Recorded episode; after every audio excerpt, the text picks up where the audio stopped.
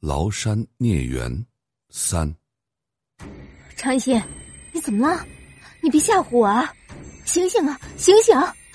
欣欣，欣欣，火枝一摇，他不吭声了。我赶紧把他放平，把被子往上提了提，心想：这家伙莫不是中邪了？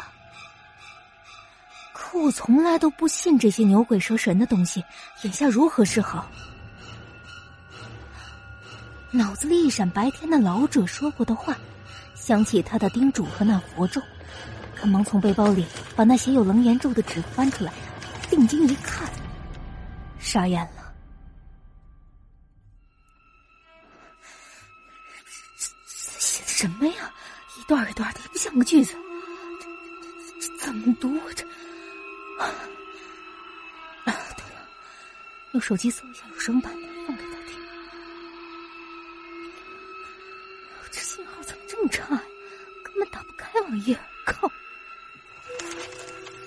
我只好硬着头皮再次拿起那张纸，一字一字认真读起来。南无南无萨蛋挞苏杰多耶阿阿阿那和地三藐三菩陀血。一开始读得很吃力，看着也没啥效果。慢慢的，大概是找着点规律了，读起来也顺口了许多。一会儿功夫就读完一遍了。看着好友略微放松的表情，我叹了口气，又继续读起来。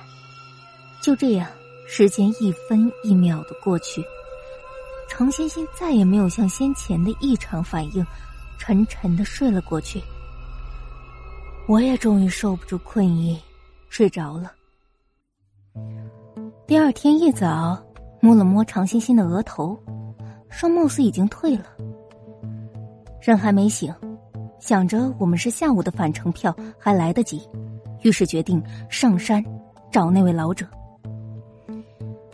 当我来到昨天那座不起眼的小庙时，那位老者也刚摆好桌子，准备坐下。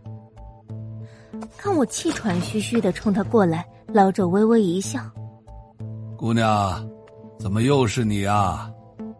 哈哈哈哈看来咱们还真是有缘呐。”“是啊，师傅，幸好您在，我这是特意来找您的。”接着，我便把昨晚发生的事和老者说了一遍。老者听完，点了点头，又轻声一笑。哈哈，姑娘，你做的不错啊！没想到佛咒这么快就用上了。正所谓前世孽，今生还，天道好轮回，苍天饶过谁呀？这老者一席话给我说懵了。师傅，您就别卖关子了，跟我说说这是怎么回事啊？姑娘，昨天你们来的时候，我就发现你那朋友面色发沉，阴气很重啊。崂山这地方人杰地灵，很适合修身养性。像你朋友这种现象，多半是被冤魂缠上了。这要说起来，冤冤相报何时了啊？